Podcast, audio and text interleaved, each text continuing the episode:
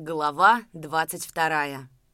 На сельсоветском крыльце, спиной к подходившему Давыдову, стоял приземистый человек в черной, низко срезанной кубанке с белым перекрестом поверху и в черном дубленном сборчатом полушубке.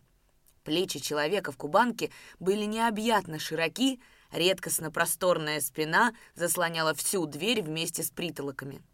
Он стоял, раскорячив куцые сильные ноги, низкорослый и могучий, как степной вяз. Сапоги с широченными морщенными голенищами, избитыми на сторону каблуками, казалось, вросли в настил крыльца, вдавили его тяжестью медвежковатого тела. «Это командир нашей агит-колонны, товарищ Кондратько», — сказал паренек, шедший рядом с Давыдовым. И, заметив улыбку на его губах, шепнул. «Мы его между собой в шутку зовем батька Квадратько». Он с Луганского паровоза строительного, токарь. По возрасту папаша, а так парень хоть куда. В этот момент Кондратько, заслышав разговор, повернулся багровым лицом к Давыдову, под висячими бурыми усами его в улыбке бело вспыхнули зубы. «Оце, мабуть, і радянська власть? Здоровенькі були, братки!» «Здравствуйте, товарищ. Я председатель колхоза, а это секретарь парт-ячейки». «Добре, ходимте у хату», а то вже мої хлопці заждались. Як я у цей агит колонний голова, то я з вами зараз і побалакаю. Зовуть мене Кондратько. А колі мої хлопці будуть казати вам, що зовуть мене Квадратько, то ви їм, пожалуйста, не давайте віри, бо вони у мене такі скажені та дурні, що і слов нема», — говорил он громовитым басом, боком протискиваясь в дверь. Осип Кондратько работал на юге России более 20 лет — Сначала в Таганроге, потом в Ростове-на-Дону, в Мариуполе и, наконец, в Луганске, откуда и пошел в Красную гвардию, чтобы подпереть своим широким плечом молодую советскую власть.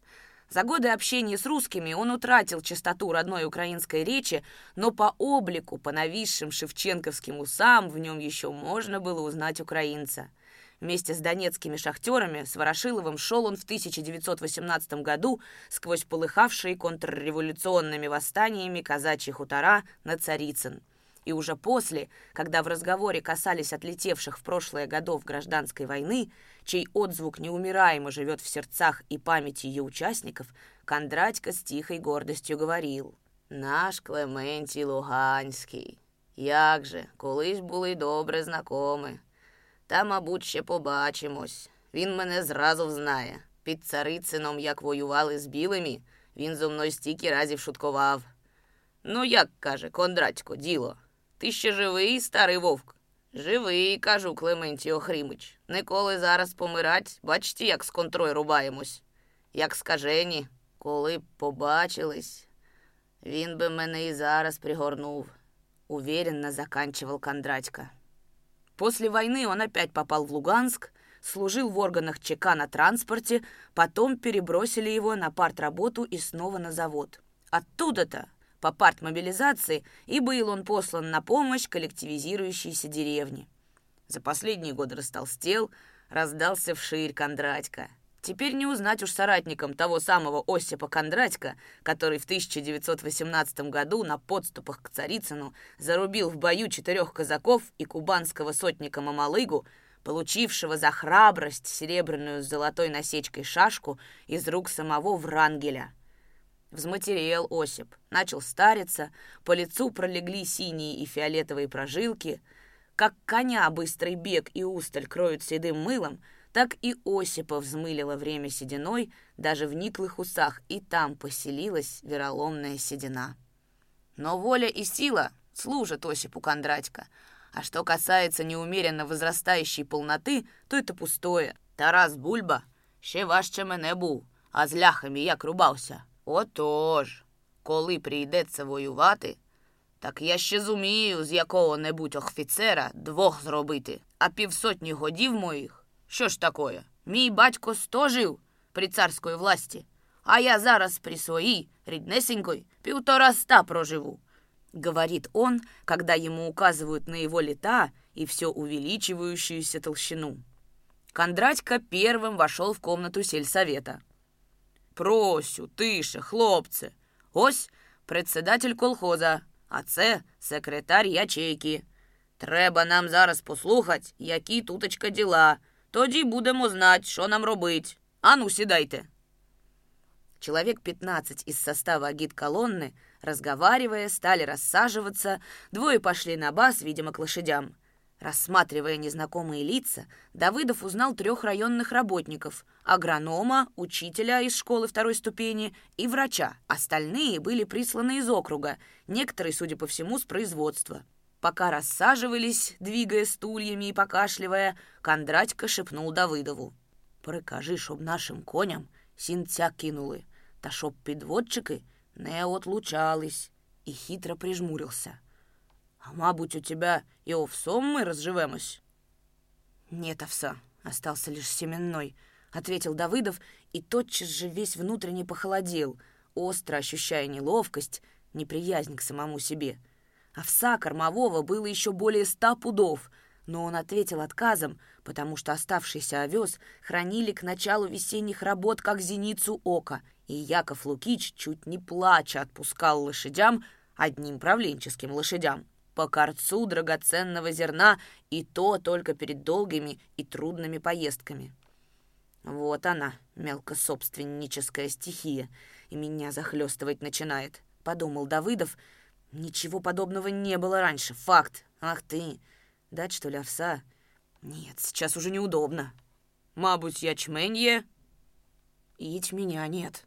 Ячменя в самом деле не было, но Давыдов вспыхнул под улыбчивым, понимающим взглядом Кондратька. «Нет, серьезно говорю, нету ячменя. Гарний з тебе хозяїн був би. Та мабуть, и кулак». Смеясь в усы, басил Кондратька, но, видя, что Давыдов сдвигает брови, обнял его, чуточку приподнял от пола. «Ні-ні, то я шуткую. Нема так нема. Собі ховай більше, щоб свою худобу було чим годувати. Так, «Ну, братики, к ділу, щоб мертву тишину блюли».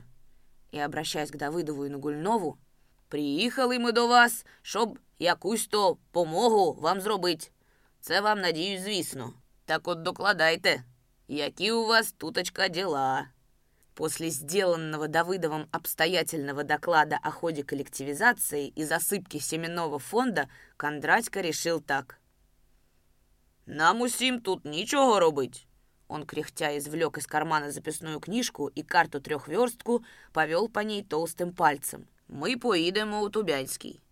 До цього хутора, як бачу я, відселя близенько. А у вас, туточка, кинемо бригаду з трьох хлопців. Хай вони вам підсобляють у роботи. А що касаємо того, як скоріше собрати сем фонд, то я хочу вам присовітувати так. У началі проведіть собрання, розкажіть хліборобам, що воно і як, а вже тоді от так розвернеться массовую работу», — говорил он подробно и не спеша. Давыдов с удовольствием слушал его речь, временами не совсем ясно разбираясь в отдельных выражениях, затемненных полупонятным для него украинским языком, но крепко чувствуя, что Кондратько излагает в основном правильный план кампании по засыпке семенного зерна — а Кондратько все так же неспешно наметил линию, которую нужно вести в отношении единоличников зажиточной части хутора, ежели по чаяния они вздумают упорствовать и так или иначе сопротивляться мероприятиям по сбору семзерна.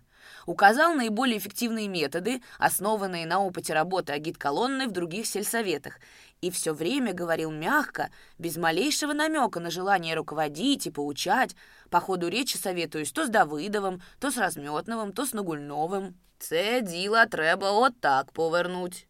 Як ви, гремячинці, думаєте? Отож і я так собі думав. А Давыдов, улыбчиво глядя на багровое в прожилках лицо токаря Кондратька, на шельмовский блеск его глубоко посаженных глазок, думал, «Який же ты дьявол, умница!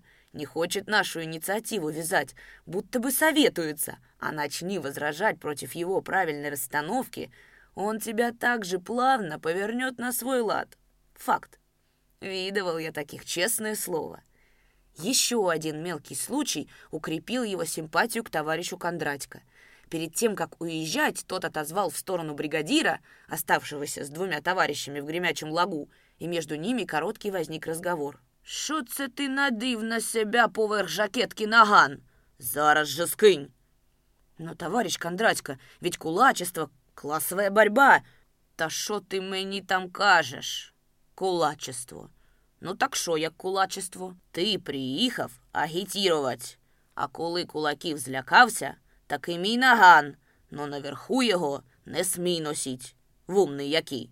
У його, не у його наган, як дитина мала, цацкається з оружієм, начепив зверху.